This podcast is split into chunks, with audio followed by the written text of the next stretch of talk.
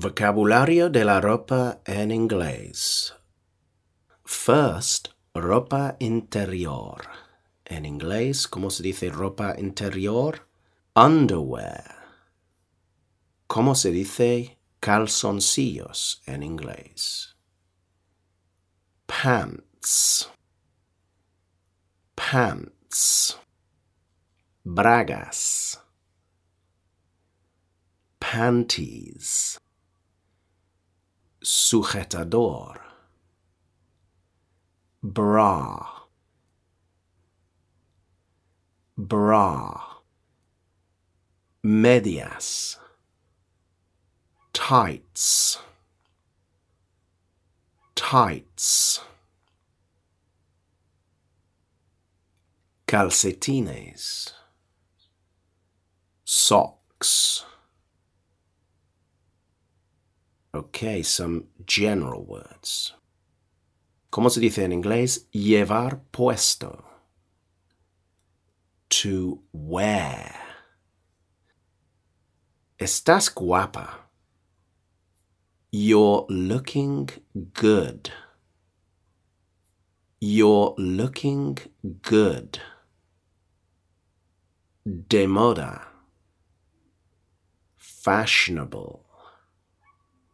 No estar de moda. Unfashionable. Que es un prefijo común en inglés. Un. Tenemos fashionable y unfashionable.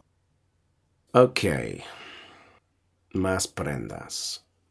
¿Cómo se dice en inglés? Pantalones. Trousers. Corbata. Tie. Traje. Suit. Cinturón. Belt. Chaqueta. Jacket. Vaqueros. Jeans. Camiseta. T-shirt. Chandal. Tracksuit. Tracksuit. Camiseta. Shirt. Blusa. Blouse. falda, skirt, skirt, vestido, dress, Abrigo. Coat. Pijama. Pajamas. Pajamas. Suéter. Sweater. Pero en inglés británico, it's jumper. And sudadera. Hoodie. Ahora zapatos. ¿Cómo se dice en inglés zapatos? Shoes. Botas. Boots.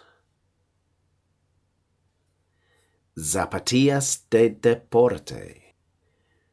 En inglés británico, trainers. En Estados Unidos, sneakers. And, ¿cómo se dice? Tacones.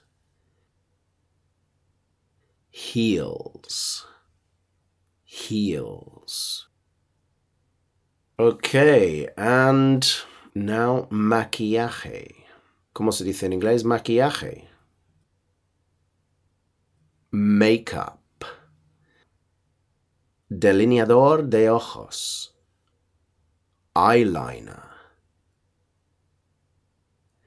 Pintalabios.